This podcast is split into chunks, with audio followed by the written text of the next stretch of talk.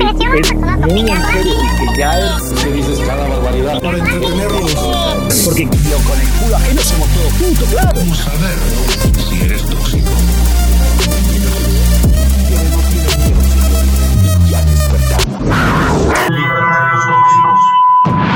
Hola, ¿qué tal? ¿Cómo están, estimados amigos libertarios tóxicos? Estamos aquí preparados para dar la batalla de las ideas, para difundir el libertarianismo donde quiera que pudiéramos llegar. Agradecemos su presencia, les pedimos dar like y compartir este, a este podcast, así como después buscarnos en Spotify. Hoy, como siempre, me acompaña Marcelo. Marcelo, si pudiera saludar. de Rosa, ¿cómo están? Un placer estar con ustedes. Y también nos acompaña David Ross. Hola, Bienvenido, hola, ¿qué David. tal? ¿Cómo están todos? Bien. Venga, pues el tema de hoy para mí es muy importante, muy interesante y además muy sorprendente que, que entre libertarios tengamos tantas diferencias tan profundas. Este, desde el público nos hicieron llegar una pregunta muy interesante, que es, ¿cuáles son los principales derechos de la persona para que se pueda vivir con libertad? Tradicionalmente la respuesta es el tener la libertad de expresión y después el tener la libertad de portar armas. Libertad de expresión es, lo más, es el más importante derecho porque nos permite organizarnos y el segundo más importante es el- la capacidad de poder tomar armas porque es la, a última instancia lo, lo que lo que se necesita para, para poder tener una, un remedio a problemas políticos que de otra manera no tengan solución.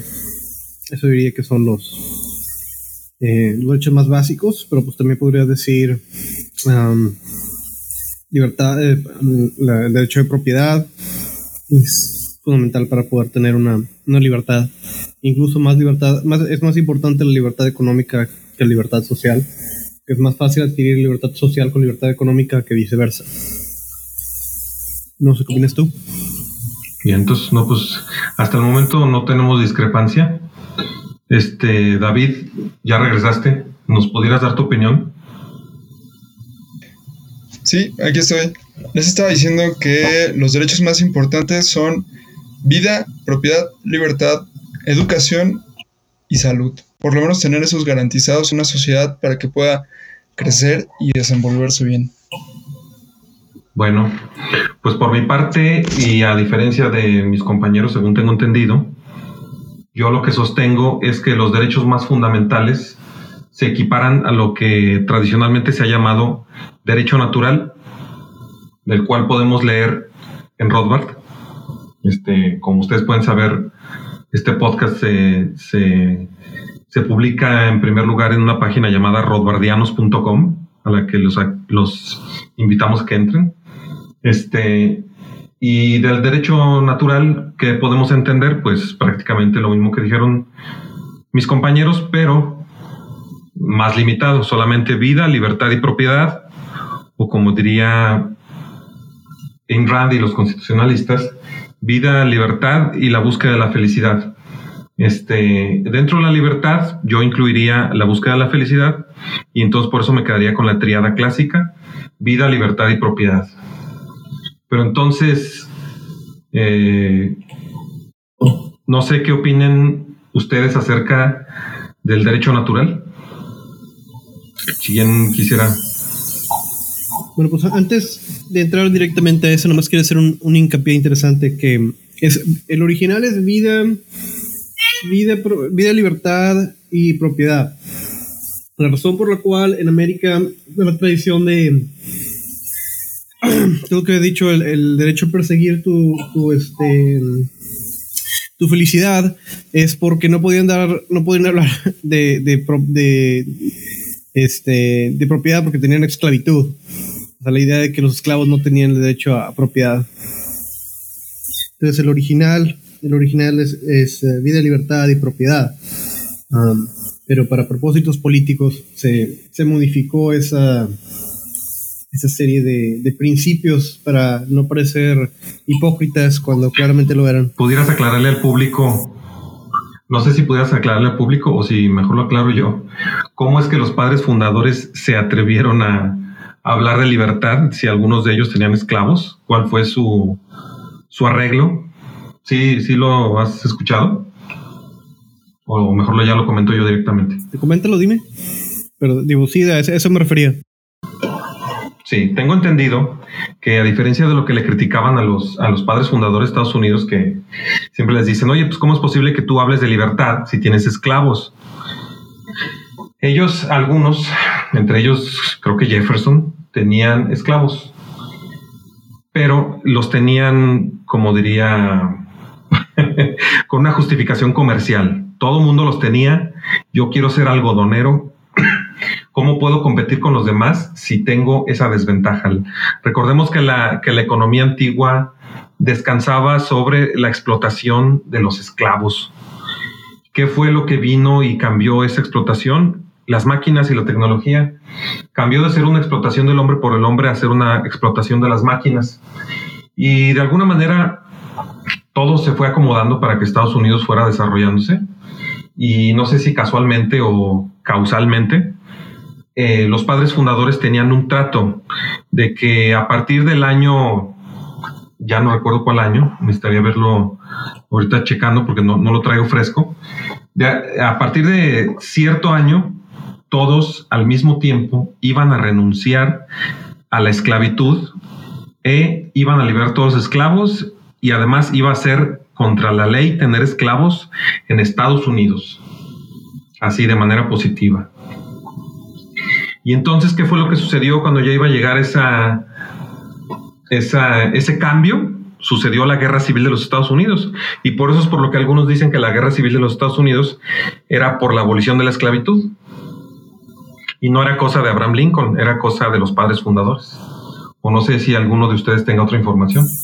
No, no, parece ser, parece ser razonable. No sabía que estaban tan ligados desde el principio no sabía que esa era una, una, enmienda que se había puesto desde el principio. Qué interesante. Bueno, pues regresando al tema, este, la, la pregunta original era, ¿cuáles son los principales derechos de la persona para que se pueda vivir con libertad? Eh, me llama mucho la atención que David Ross dice que la educación es un derecho primordial que maximizaría la libertad. Me gustaría eh, criticarlo y que además elaborara. Eh, la crítica que yo podría hacer es decir que la educación no puede ser un derecho, sino un servicio. Si fuera un derecho, tendría que ser, pues, o bueno, más bien que nos aclare si lo está viendo de manera negativa o si exigiría que la educación fuera gratuita. David. Sí, lo estoy viendo de manera positiva, que la educación sea gratuita. ¿Y eso no te parece antilibertario? Porque el hecho de que una cosa para alguien sea gratuita implica que alguien más debe pagarla. No, no me parece antilibertario porque hay más formas de pensar que, que, blanco y negro. O sea, no porque alguien esté pagando tu educación significa que te va a hacer menos libre. Al contrario, si esa persona en un momento se convierte en alguien muy productivo, puede ser que pongan a disposición bienes para ti más baratos y eso es lo que recibes en compensación por haber pagado la educación de alguien más. No, pues obviamente que el, que recibe el, el, que recibe el pago por su educación no es el que va a ser menos libre. El que está siendo menos libre es el que está recibiendo el castigo por no pagar impuestos o el que está pagando los impuestos, porque los impuestos son robo. No sé, no, sé si. No, no me entendiste. A ver, Bueno, esto incluso lo decía Adam Smith, que la educación debería ser un derecho y que debería estar... Mm, que el Estado debería hacerse cargo no completamente de la educación, porque él lo decía como una educación religiosa, pero la noción de Adam Smith sobre la educación era que la educación debía ser gratuita para que los trabajadores y la gente pudieran realizar operaciones por lo menos simples y pudieran aumentar su productividad. Y eso es muy cierto. Pues no por nada, yo mm, estoy totalmente convencido de que siempre se nombra a Adam Smith, a pesar de que Rothbard en su libro Historia del Pensamiento Económico eh, le, le quita el título del padre de la economía pero siempre se va a nombrar a Adam Smith porque Marx se basó en Adam Smith. Y si nos basáramos en Adam Smith, pues llegaríamos a las, a las, a las conclusiones del marxismo, pero Adam Smith tuvo grandes errores. Este, y se me viene a la mente también una frase que le escuché primero a Huerta de Soto, pero que además también la dijo Rothbard, que es, surge siempre una tiranía legal donde se traiciona uno de los principios. Si tú empiezas a traicionar un principio por una excepción, que es lo que hacen muchos los liberales clásicos, a partir de ese momento empieza a empiezas a desmoronar todo el sistema libertario de derechos. Y por eso es por lo que Rothbard se apega a los derechos naturales, porque no quiere que se desmorone el sistema. Cuando un, cuando un liberal escoge unas cosas y otro escoge otras, ¿quién va a decir, no, pues sabes que lo justo es que no, ustedes los que piden educación están bien, no, ustedes los que piden salud están bien de manera positiva? Eh, ¿Quién va a decidir eso? Si me pudieras decir, David. Bueno, primero, Marx, Marx se basó en muchos pensadores, no solo en Adam Smith. Gran parte de su teoría económica sí viene de Adam Smith, pero Adam Smith no escribió solo sobre economía, escribió en realidad sobre filosofía, sobre moral, sobre ética, sobre derecho, y lo que va a decidir quién o qué va a pagar la educación de otra persona, pues simple y sencillamente es la ciudadanía misma a través del establecimiento de una constitución. El establecimiento de las leyes es lo que hace que un acto sea o no arbitrario. Discrepo totalmente. si es una ley o una ley suprema que establezca una, una coherencia sistemática dentro de las leyes de una sociedad, evidentemente es una injusticia y es arbitrario, pero si tienes una serie de leyes a, a las que la gente se apega, pues entonces no puedes decir que es. Pero esas leyes solamente surgen de manera positiva. ¿O de qué manera piensas que surgen? Pues claro, ni, o sea, no podríamos decir que, o sea, las leyes surgen de manera positiva, pero las raíces de las leyes pues, son rudimentarias. Si le podrías aclarar a nuestro público, porque yo sé que tú sí lo sabes, ¿qué significa que las leyes surjan de manera positiva? Que las leyes surjan de manera positiva quiere decir que un órgano o una asamblea se constituyó para ponerlas en un cuerpo ordenado de leyes, es decir, escritas.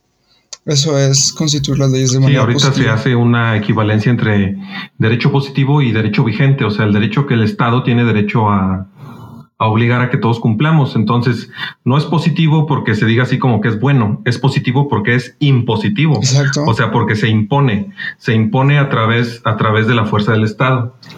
Y bueno, insisto en que lo que dijiste solamente se puede poner de manera positiva y, de, con, esa, con eso lo único que llegas pues es otra vez a Kelsen, a la constitución de Weimar y como tercer paso a Hitler.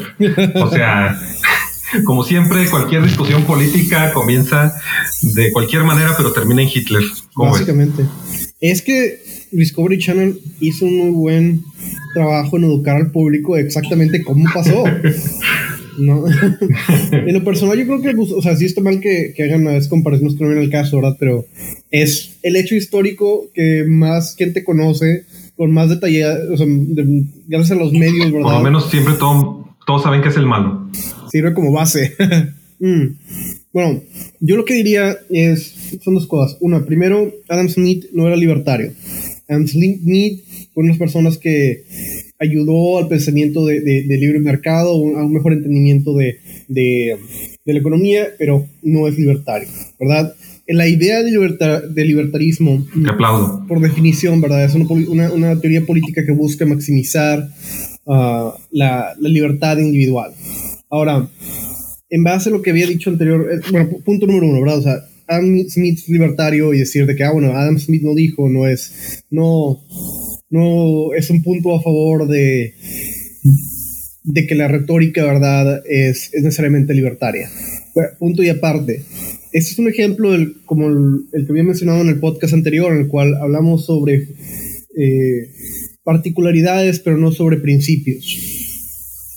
Aquí la diferencia ética, ¿verdad? es entre un- un- una teoría libertaria que defiende más Miguel, en el cual busca, básicamente es utilitaria, ¿verdad? O sea, la, razón por la cual es moral es porque ah, cuando se, aun cuando se, se fuerza, ¿verdad? O, o cuando se daña a un individuo, eh, el, la conclusión, ¿verdad? De, de- de la política pública es la, maximiza- la maximización de la libertad colectiva, no la, no la individual.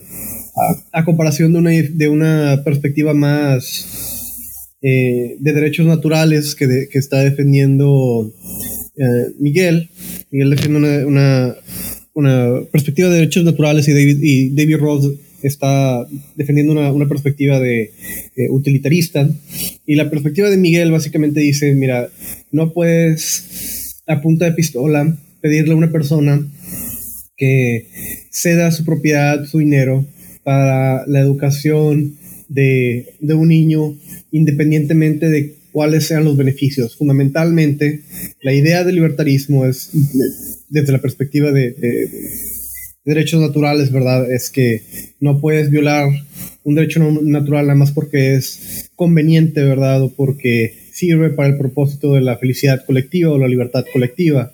Eh, es especialmente, de hecho, en esos casos cuando no se debe de transgerir, trans, ah, no se debe dañar o no se debe omitir los derechos individuales para, para poder protegerlos. Entonces son, son dos tipos de teorías fundamentalmente diferentes eh, dentro de lo que es la retórica libertaria. Y, y aquí, vagamente, o para los propósitos de esta conversación, Miguel tiene razón. O sea, la- la- en relación a que eh, históricamente la retórica libertaria es más pegada a, a una perspectiva de derechos naturales eh, inalienables o que no puedes utilizar como para medios de un fin. La perspectiva de David Ross está dentro de la retórica libertaria, pero viene ya un poquito más después. am, no necesariamente ser parte de la retórica, ¿verdad? Pero no, o sea, quiero decirle como, como el alma de, de- del el espíritu de la, de la comunidad, vamos a, vamos a decirlo. Es algo que, que la gente lo, lo toma como dentro de la comunidad, pero no, no, no es el centro de ello. O sea, la gente no dice dentro de la comunidad libertaria, bueno, pues mira, si, si metemos a toda la gente que se ve mal así, pues a lo mejor hay, y, y te lo puedo probar de que económicamente, pues a lo mejor hay más libertad eh, de criminales en, en la comunidad. Y pues ese no es el espíritu. sí, podría hipotéticamente maximizar la libertad individual cuando, ¿verdad? X rasgo esté correlacionado con criminalidad, pero no es, esa no es uh, la fiesta. Oye, Marcelo, antes de que sigas más adelante, este también creo que se está dejando atrás lo la comparación que quería hacer, eh, porque mencionó el derecho positivo y también me gustaría que se mencionara el derecho negativo. ¿Está bien, dale? Eh, bien, Eh, David, ¿tú eh, tomas en cuenta la, la comparación entre derecho positivo y negativo? ¿O nada más la menciono y ya? Si quieres, menciónala, pero antes me gustaría contestarle eso sobre la comunidad y la perspectiva libertaria que dijo. A ver, dígalo. Y bueno, hay un libro que se llama Introducción a la Filosofía Moral del profesor James Rachels. Él se dedica a estudiar todas las posturas éticas que se han tenido a lo largo de la historia, desde los antiguos griegos hasta las feministas. Pero hay una parte que me gusta mucho y que retoma Deirdre McCloskey en su libro Las virtudes burguesas. De hecho, yo creo que el libro de las virtudes burguesas más bien es una extensión del profesor James Rachels. Y dice que nosotros no estamos aislados del mundo, así como lo decía Aristóteles, somos seres que viven en sociedad y nuestros fines importan lo mismo que importan los fines de las demás personas. Entonces, si bien es cierto que lo que quieras, ¿no? Los impuestos son un robo o lo que sea, debemos tener en cuenta que si no queremos participar de una sociedad, la única salida que nos queda es aislarnos. No, eso es falso. Pero si estamos viviendo en una sociedad, David, si me si permites. estamos aceptando sus leyes, No, no, no, no, no, no. lo que debemos hacer es comprender que los fines de todos Si me importan. permites. Deja sí. que termine, Miguel. Eh, Pues bueno, pero es que no, no lo puedo nomás dejar. Sí, pero dale. Eh, es que mira, estás dando por sentado que los libertarios no proponemos otra manera de organizarnos. La manera que proponemos los libertarios de organizarnos es a través del mercado. No solamente existe el Estado. Y la mejor manera y la más justa de distribuir los recursos es el mercado. Ahora sí, discúlpame. No sé si quieres contestar eso o continuar. Sí, bueno, yo no dije que la manera menos justa fuera el mercado. Yo no dije que hayas dicho eso. te- como te dije hace rato, no se trata de ver de blancos y negros, o sea, puede haber un conjunto de instituciones que colaboren mercado y Estado, mercado y El sociedad Estado es civil, asesino. mercado o Estado y sociedad El civil. Estado tiene demasiada sangre en sus manos como para ser tomado en cuenta. No, es, es verdad, eh, lo digo en serio. O sea, ¿por, por qué habrías de seguir juntando a un, a un loco maniático que ya asesinó a cientos de millones de personas? No nada más en el socialismo. En, todo, en todos los sabores de estatismo tiene asesinatos por millones. ¿Por qué seguir tomando en cuenta esa máquina de abusar? Bueno, mira, también ha habido muchos empresarios muy locos. ¿Estás de acuerdo? No, no estoy de acuerdo. Sí, Además, levanten la mano. ejércitos No estoy de funcionaban acuerdo, y menos, y menos que que no lo hayan hecho a través de empresas. Digo, de, que no lo hayan hecho a través del Estado. Perdón, perdón, estamos hablando al mismo tiempo. No, este, ah, Mira, dale tú, David, y luego escucho, yo, y perdón. luego Miguel, ¿qué tal? Sí, no te preocupes. Ok, miren, me callo y digan, díganlo. Básicamente la, la postura que tienes es, es que es la típica de, mira, si eres libertario y no quieres pagar por educación pública, pues salte del país. que es, es, es extremista, ¿verdad? Y, y no, no, no está tomando en serio el, el principio, ¿verdad? O la, la filosofía que intentamos sacar adelante, ¿verdad? La idea no es, ah, no queremos estar en comunidad y, y claramente apreciamos el, el estar con otras personas como, como muestra este podcast que estamos intentando hacer, pero no queremos eh, vivir en una comunidad coercitiva, ¿verdad? Queremos vivir una, una comunidad que sea más basada en las relaciones voluntarias. Entonces, cuando tú dices, Miguel, que la manera en que le vas a pagar la educación a tu hijo o a un niño que lo necesita, esto es infligiendo terror en la comunidad de decir, mira, pues tienes que pagar o te matemos a la cárcel, me parece muy antisocial, Miguel.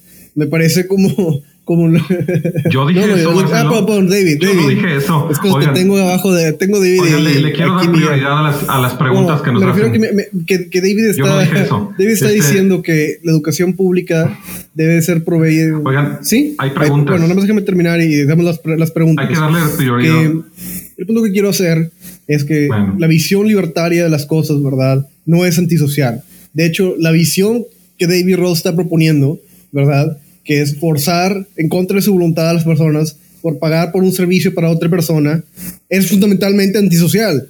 Si no fuera por el, por el, ah, el Estado, ¿verdad? Al que ya estamos acostumbrados, si alguien viniera a tu casa y dijera, mira, yo tuve 10 hijos, sé que tú te cuidaste, tuviste uno, pero pues yo quiero darle buena educación a mi hijo y pues cállate con una feria o te meto a la cárcel, sería fundamentalmente antisocial, pero, pero eso a gran escala es lo que sucede.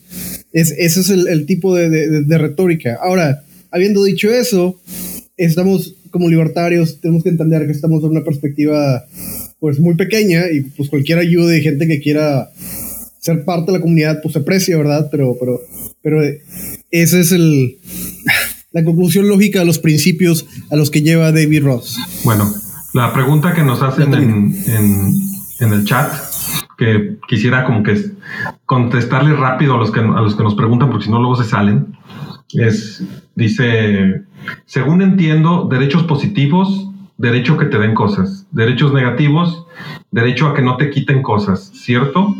Derechos negativos equivale a derechos naturales. Yo a bote pronto y contesto que no, pero ¿alguien quiere contestar? ¿Tú dale? Bueno, no, no equivalen a, a derechos naturales.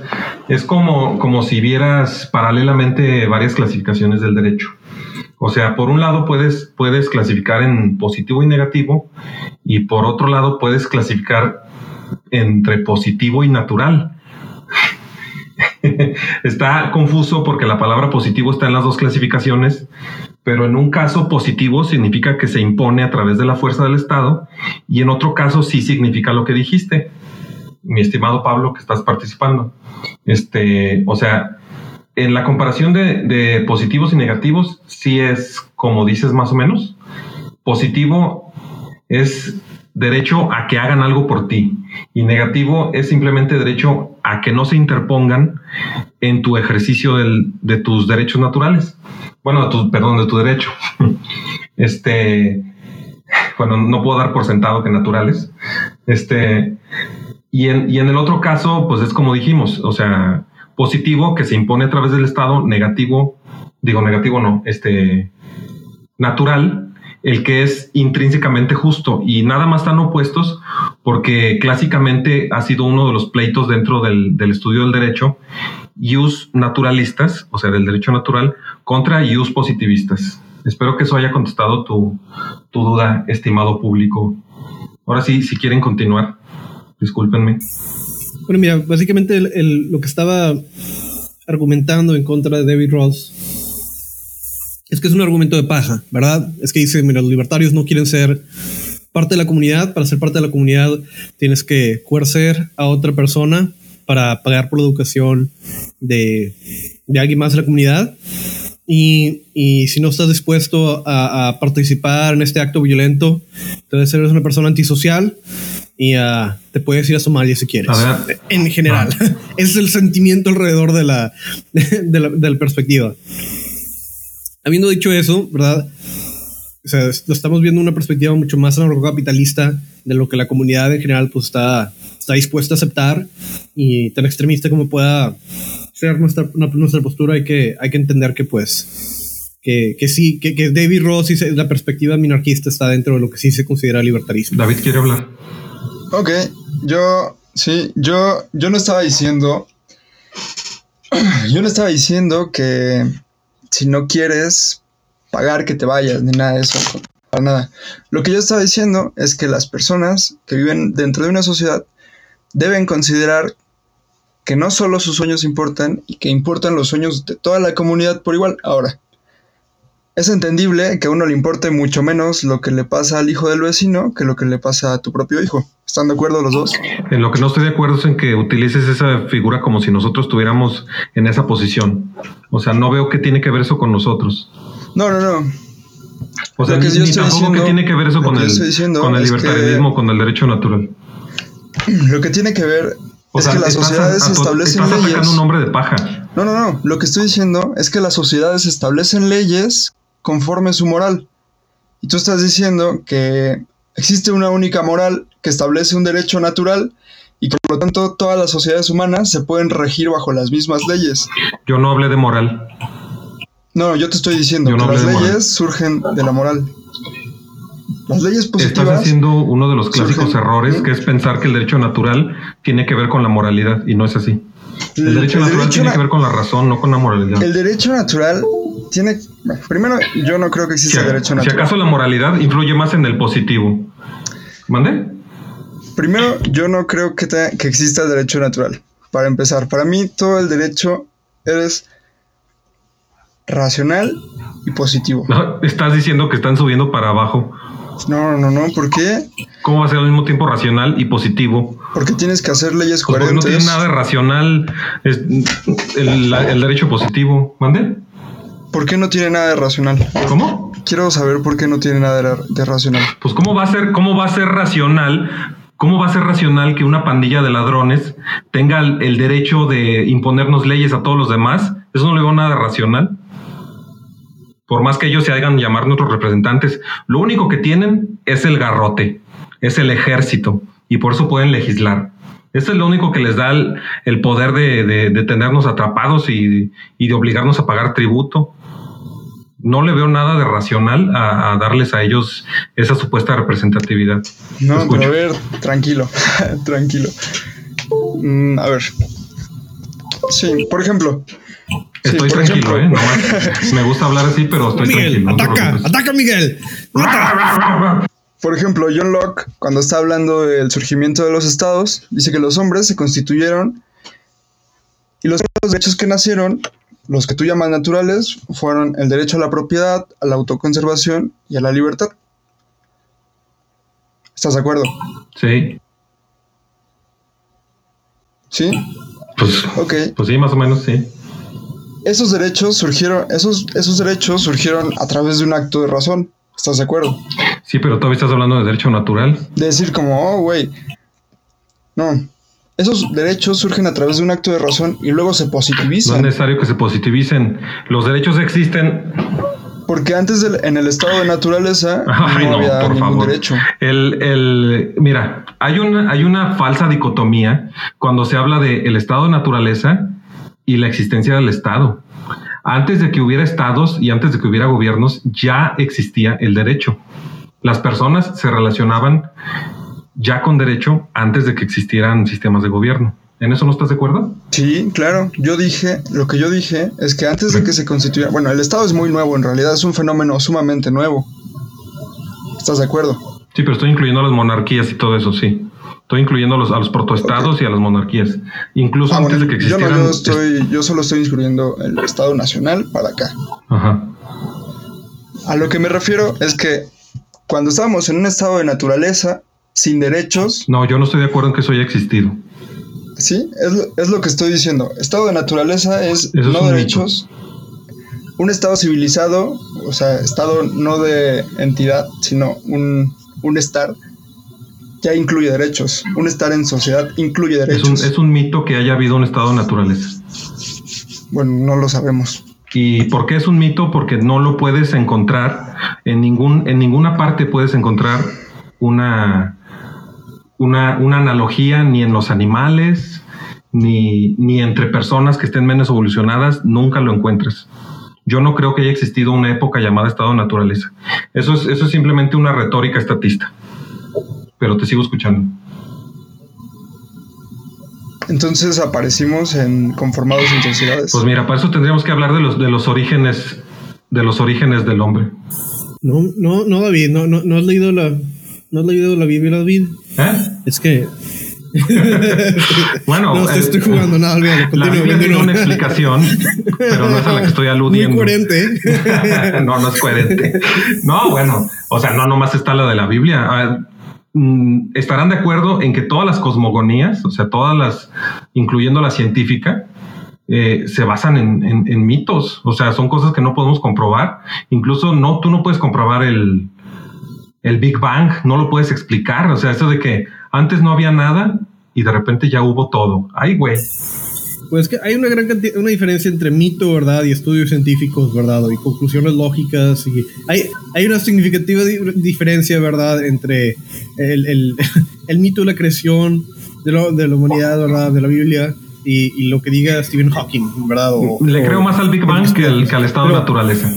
Pu- punto y aparte, intenta- inte- intentando, sí, llegando al, al- al punto que, que iban, ¿verdad? Es que Por ejemplo, el profesor Richard Pipes sí, sí hace... yo, yo estoy con David Ross en que um, en un estado de naturaleza, ¿verdad? Suponiendo que exista. Que los derechos son, son cosas que creamos, no son, no, son no son cosas que existan.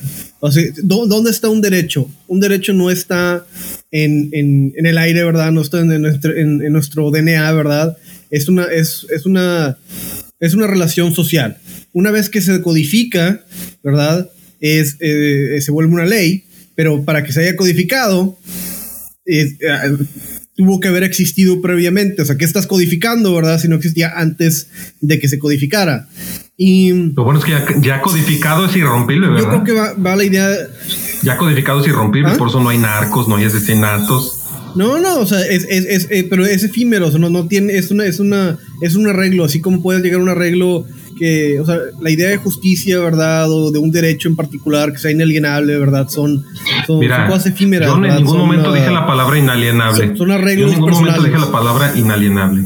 Este, si, si pudiera, No, no, o, un principio. si me permitieras explicar mi posición Dale, dale. para, para ya no estar divagando. Dale, Mira, dale. simplemente, los sistemas se tienen que construir sobre axiomas. Y era lo que yo te estaba diciendo el otro día fuera del aire. Eh, se me viene a la mente el, ejemplo. Si uno está haciendo un, está uno en un examen, no sé si nunca les ha pasado, o si no, ah, no es que ninguno de los dos es ingeniero, ¿verdad? O algo así. O no sé si alguna vez llevaron la materia de física y pasaba que utilizabas la calculadora científica y, y resolvías todo el examen. Y ya al último del examen te dabas cuenta que la maldita calculadora estaba en radianes. Y si, y si la calculadora estaba en radianes, todos tus resultados van a estar mal. Pues bien, el hecho de cambiar uno de los principios del derecho natural como se propuso hace rato para incluir a la educación dentro, es como cambiar la calculadora a radianes. O sea, ya cuando rompes uno de los principios ya valiste. Entonces, yo no estoy diciendo que el derecho natural sea inalienable, ni que, ni que sea la única opción. Si no, pues ahorita no estaríamos existiendo. O sea, ahorita estamos sobre un sistema que se basa en teorías que nos llevan a grandes injusticias y a genocidios. Pero de que es sostenible, es sostenible. Se ha estado sosteniendo con la sangre de las víctimas del Estado. Pero si vamos a hablar o responder la pregunta original, que era, ¿cuáles son los principales derechos de la persona para que se pueda vivir con libertad? Yo sostengo que la respuesta es el derecho natural y así como lo dice Rothbard, llevarlo hasta las últimas consecuencias. Ok, no, sí, ya, ya, ya quedó claro. Ya se- Yo no estoy diciendo que sea inalienable ni, ni que haya, sí, o sea, sino que es un constructo y sobre ese tienes, para, para no traicionarlo y para no destruirlo, tienes que seguirle todos sus principios. Y no por, ni por su origen divino, ni por de dónde se sacó el derecho natural. No, simplemente es un sistema que, que con los tres criterios que te mencionaba la otra vez, ha demostrado que es el más funcional. Ok. ¿Quieres decir algo, David? No sé, ¿quieres levantar la mano o...? o- Sí, bueno, ah, pues ya lo dijiste, ¿no? Que básicamente no te importa dónde viene el derecho natural.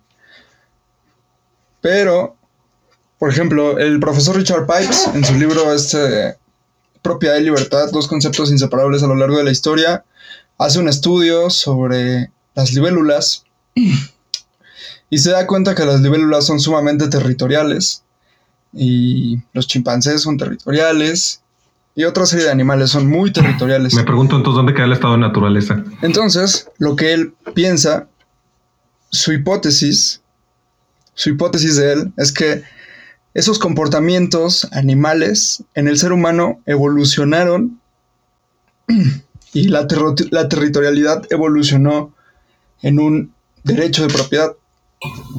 Pero per se no existía, ¿no? O sea, el derecho no anda flotando por ahí de manera platónica.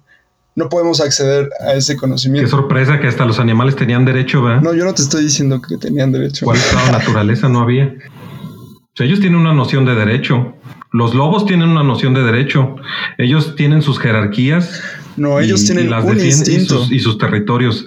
Tienen un instinto que los lleva a, a- a cosas parecidas al derecho. Por eso es por lo que niego que haya existido un estado de naturaleza. Exacto, pero no es el derecho. Pues, eh, pues por No cómo, cómo defines, ¿cómo defines tú al derecho? A ver, dime. El derecho es una disciplina encargada de resolver los conflictos surgidos en una sociedad. Ah, bueno, perdóname. La pregunta estuvo mal hecha. ¿Cómo defines los derechos? La, la definición que ibas a dar, pues es la que nos dan en derecho. Y obviamente es ultraestatista. El conjunto de normas este, que, que regulan el comportamiento del hombre en sociedad y son heteronormativas, bilaterales y todo eso, ¿verdad? No, yo no, Es- no dije eso en ningún momento. Ah, no ibas a decir eso, perdón. No. Mm. Bueno, más bien mi pregunta era qué son los derechos, pero si quieres mejor responde las dos cosas, porque no ibas a decir lo que yo pensaba. Si sí, quieres. pues el derecho es eso, una disciplina encargada de resolver un conflicto surgido de una sociedad. Nada más. Los derechos son ah, disposiciones, Mm. ya sea emanadas de, de forma rudimentaria o positiva, que nos facultan un hacer o un no hacer. Mm. ¿Estás de acuerdo? No, en la, en la primera más o menos y en la segunda no estoy de acuerdo. Este, bueno, no estoy de acuerdo porque, porque Rothbard da otra definición. O sea, y yo quiero ser coherente con Rothbard. Este, Rothbard dice que derecho, No, está bien. ajá, derecho es aquello que sería inmoral que alguien te impida ejercer. Así, así de sencillo. O sea, y si te fijas ahí ya se incluye, pues que a fuerza todos los derechos serían negativos. No habría derechos positivos. Y además, eh, en tu definición de derecho, que no es la que yo dije, sino la que tú dijiste que es de un- una, una herramienta, un instrumento o un, un sistema, no me acuerdo si dijiste algo así, Una que disciplina. serví una disciplina que sirve para resolver conflictos. El mercado también sirve para resolver conflictos. Entonces, ¿el mercado es derecho? Pues creo que no. O sea, el mercado necesita el derecho. No, el mercado no sirve para resolver conflictos, el mercado sirve para asignar recursos. ¿Y eso no resuelve conflictos?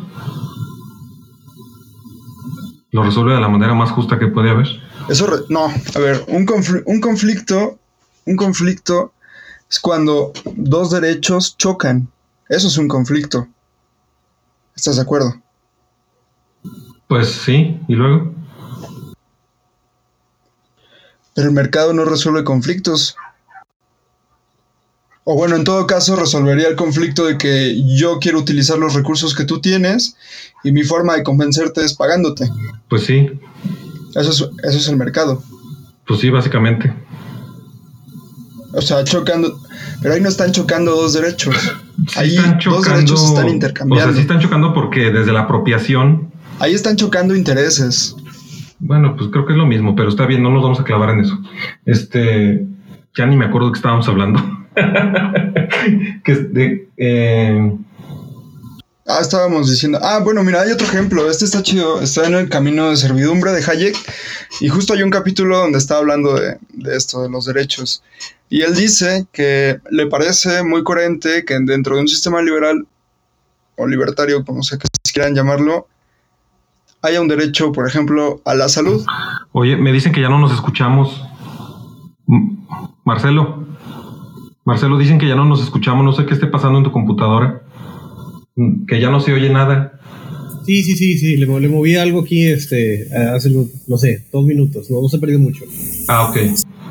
Oye, y también antes de que empieces con tu tema, David, este, me gustaría leer algunos comentarios que nos están dejando para que no, para que no sientan desante- Sí, desatendidos. dale. Mira, hay un comentario sobre todo de era, le- era legal, por lo tanto, positivo matar a gente en el tiempo de Hitler y por eso era racional.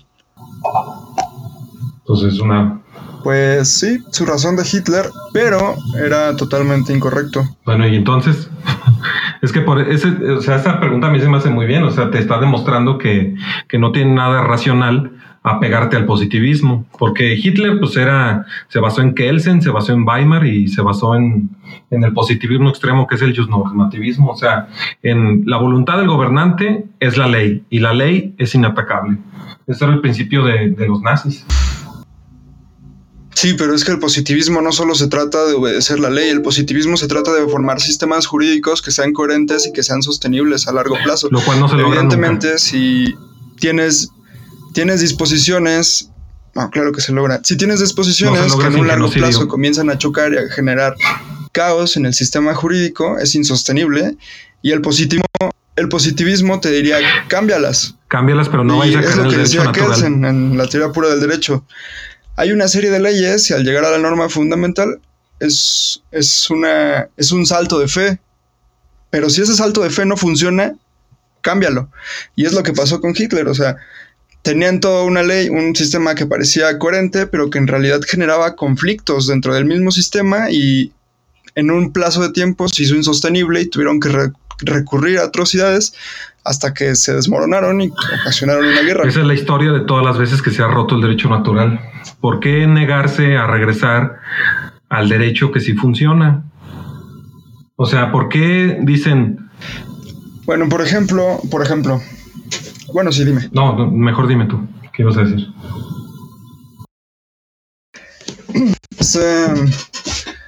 Mises, en su libro La mentalidad anticapitalista, y en el liberalismo también, ataca justo el derecho natural.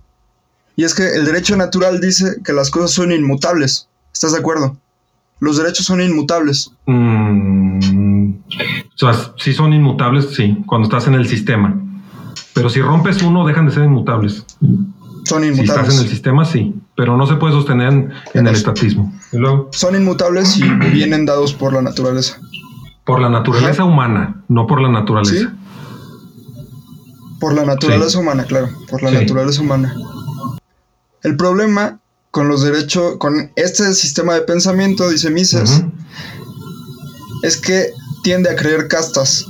Por ejemplo, en el medioevo, lo que imperaba era el derecho natural. Santo Tomás era el padre del derecho natural. Los escolásticos son el padre del derecho natural. Y el derecho natural se usó para justificar todo ese tiempo que los siervos vivieran como siervos porque naturalmente habían nacido como siervos y así debían morir y que los reyes nacieran y murieran reyes. Amén. Bueno, estas son ideas de, de Eso lo dijo- Mises, no mías. ¿Eso lo dijo Mises? Sí, ¿Eso lo dijo Mises? sí, ¿Estás seguro? seguro. Mm. Pues lo malo es que liberalismo sí lo empecé a leer, pero no lo terminé de leer. Nu- nunca había leído que, que Mises dijera eso, pero Y como Pero, te decía hace pues, rato, o sea, mm. Mises y Kelsen fueron compañeros. Seguramente muchas ideas. no, no, pero Mises y. Kelsen no los puede relacionar. No, no, no, no, no. ¿O cómo crees? No, Yo te estoy Mises diciendo que no seguramente tenían muchas ideas parecidas. Digo, aunque Mises nunca salga a defender creo. el positivismo de forma extrema como lo hace Kelsen, entendía que el derecho natural, como lo llamas, pues no, tampoco era una respuesta. Bueno, para no caer también en adverecundiam, si me pudieras explicar, o si quieres yo ataco la idea, aunque sea de Mises, no me importa, la puedo atacar. ¿Quieres eh, tú llevarla más allá o ya la ataco? Sí, está bien. No, Bueno. sí, atácala. Aunque Mises diga que, que lleva un sistema de castas, yo aquí lo que podría responderle a bote pronto es que lo que tiene de malo el sistema de castas es que es estatista y que se extralimita más allá del derecho natural. O sea, cuando tú naces en una casta, para empezar no tienes derecho de propiedad, si, o sea, tus derechos de propiedad no son iguales que los de las demás castas. Ahí ya ya no es, no es así, ya no es culpa del derecho natural, ya es culpa del sistema de castas puesto por el Estado. El sistema de castas es completamente positivo. Este, si, si a los, si a las personas se les da su derecho de propiedad y esas personas deciden solamente heredar a su sangre y a su casta su propiedad, yo no veo ningún problema. Pero el problema con el sistema de castas no es ese. El problema con el sistema de castas es que se extralimita y le empieza a quitar derechos naturales a las demás castas. No sé si me explico. Sí, te explicas, pero no, o sea, el, el derecho de castas es antiquísimo. Muchísimo antes que cualquier estado. ¿Y qué que sea antiquis- A ver, muchísimo antes que cualquier estado. ¿Y eso qué? O sea, yo lo que te estoy diciendo es, eh, como, como dice Rothbard, o sea, ahí, es como decía, aquí tenía una frase de Rothbard. Mm. Debemos al profesor Sadowski una descripción convincente y precisa de este concepto cuando decimos que alguien tiene derecho a hacer determinadas cosas. Queremos decir esto y solamente esto, que sería inmoral que cualquier otro, solo o en grupo, se lo impida, recurriendo para ello a la violencia física o cualquier tipo de amenaza. O sea, ya termino la cita, a lo que me refiero es que la única manera de que el sistema de castas sea injusto es cuando por el hecho de ser de una casta tengas diferentes derechos que las demás castas. No, no sé por qué no, no se entiende eso. O sea, cuando, cuando las castas se pusieran a competir entre sí, si todas tuvieran el mismo derecho, o sea, el derecho natural, no importaría la casta. El problema es la ley positiva que se les pone encima a las castas. O sea que les dan diferentes colecciones de derechos. O sea, esto no es culpa del derecho natural. Es que esto, lo que estás diciendo me recuerda mucho a la, a la, a la gente que dice, es que eso no fue verdadero socialismo. estás diciendo, ah, es que eso no fue verdadero derecho natural. No, pero ¿por qué? O sea, ¿en qué, en qué momento los, los, los, en qué momento ellos dijeron esto es derecho natural, vida, libertad y propiedad? Pues es que el derecho natural, mira, el derecho natural no viene dado por Rothbard. O sea, Rothbard no inventó el derecho natural. La tradición el del derecho, derecho, natural, que yo defiendo es el de Rothbard. está con los escolásticos. No, si no, no, Rothbard. Si Rothbard mismo- está hablando el mismo de Rothbard otra se desmarca- del derecho, Es que él mismo se desmarca de todo eso, David. Es que es también por pues eso. entonces que nombra su sistema de otra forma. ¿por qué? Si los que estaban equivocados eran ellos. O sea, Rothbard puede. No me digas, y más tú que estudias Derecho. ¿Cuántas personas no agarran un término y le vuelven a dar todo un significado y quieren que a huevos se, siga llamando igual? Eso pasa muchísimo en el derecho. Pero bueno, digamos que Rothbard sí la regó en no hacer un término nuevo, pero el hecho es que el derecho natural rothbardiano se desmarca del, del origen divino del derecho natural. Se desmarca de las, de las, de las, ¿cómo se llaman? De las conclusiones igualitaristas, ¿cómo se llamaban? Sí, de las conclusiones igualitaristas y del, y del, y del derecho francés, este, de Galité. No sé si me explico de qué. Porque en Francia era fraternité, égalité, liberté. Y en cambio en Estados Unidos era vida, libertad y propiedad. Y, y pues cada quien sabe de qué se desmarca. Si tú, si tú vas y sigues a los franceses y luego quieres criticar a Rothbard con los franceses, pues no. Si tú quieres criticar a Rothbard con Santo Tomás de Aquino, pues tampoco. No sé si estamos hablando de lo mismo. E igualmente, si Mises está hablando en contra del derecho natural, porque está concediéndole a los hindúes que ellos decían que era parte de la naturaleza o que venía de Dios la orden de las castas, pues eso no es criticar al, derecho natural, están criticando otra cosa, no al derecho rothbardiano, que además Rothbard es, pues, es posterior a Mises, es su discípulo. No sé, sí me parece que el término de derecho rothbardiano es mejor y Rothbard tiene razón, mucha razón en eso de que hay que mantener una coherencia lógica pero lo que yo te digo es que puede haber una coherencia lógica incluso si metes otros derechos en ese sistema. Pues mira, aquí yo pienso que si alguien ha hecho una reflexión extensa durante muchos años y, muy informada, es Rothbard. Yo, la verdad, Rothbard, no porque, no por como dice Marcelo, de que yo la vea como que infalible o como que es Dios o algo así, no para nada.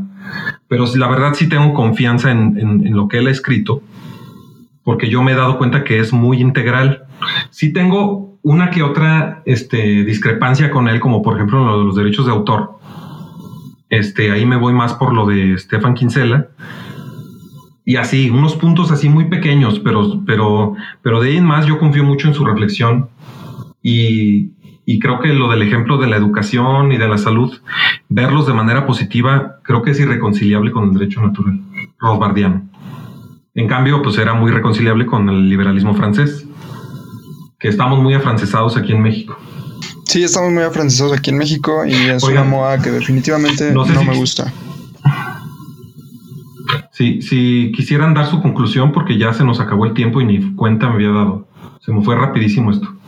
Bueno, miren, aquí podemos ver dos personas intentando defender dos perspectivas diferentes dentro del libertarismo. Miguel habla de una perspectiva más norcocapitalista, basado en Rothbard. David Ross, una perspectiva más minarquista, basado, por ejemplo, en, Adam Smith o, ideas similares. Um,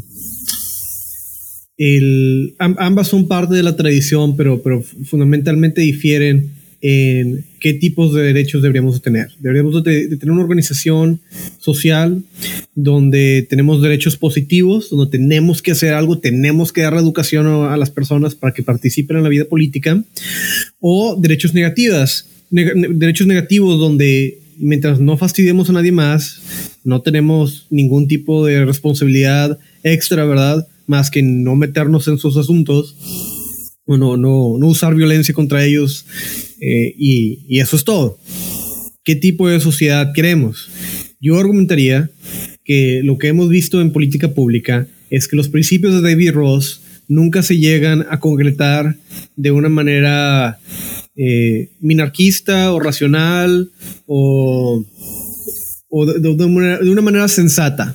Siempre se vician. Es mucho, es mucho más fácil que se vicie la perspectiva que viola el, derecho individual, ¿verdad? A no pagar por las cosas de otras personas, que, que, una perspectiva más acérrima o al, al, al que, que, limita mucho más al gobierno en relación a los tipos de cosas que es considerado correcto hacer. Entonces, en base a qué tipo de modelo eh, político creo mejor para, una comunidad libertaria, ¿verdad? Que quiere idealmente vivir en una sociedad donde el gobierno no, no intervenga en nuestras vidas, la perspectiva anarcocapitalista, la, la, perspectiva de, Rothbard es la, la que sale ganando.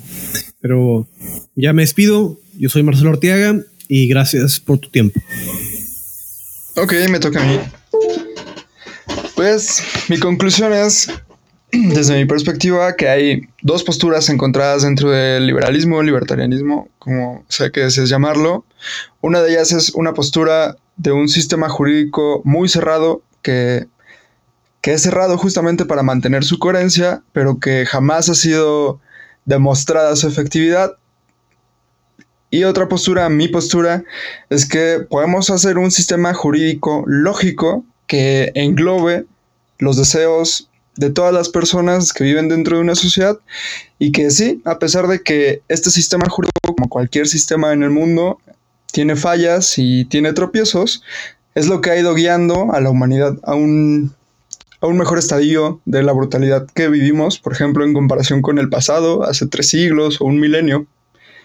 Y pues ya eso es todo. ah, pero me gustaría decir una frase de creo que la vi en las virtudes burguesas de Deirdre McCloskey y es que muchas veces la gente busca dentro del liberalismo, libertarianismo, una base ética para ser un canalla y yo creo que no debería ser así o por lo menos no del lado de los buenos deberíamos de escudar falsos deseos buenos dentro de una filosofía tan bonita. ¿Sí? ¿Ya fue todo? Bueno, entonces ahora voy yo. Sí, ya fue todo. bueno, bien, muchas gracias. Este, mi conclusión es, no se dejen engañar por esas voces que les dicen que el Estado es la respuesta a todo. Mises nos dice en la primera frase de su libro, creo que también es el de liberalismo, este, que el capitalismo o el libre mercado es eh, más bien el liberalismo, se trata acerca de la cooperación humana.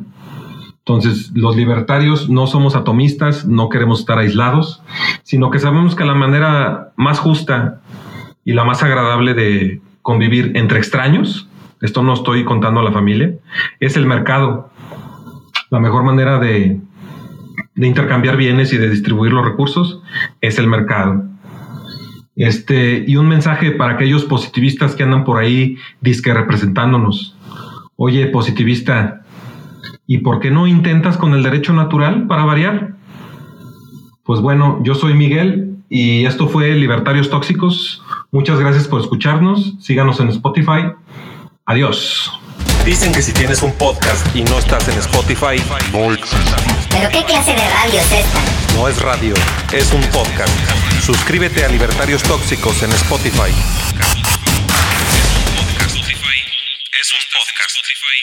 Es un podcast.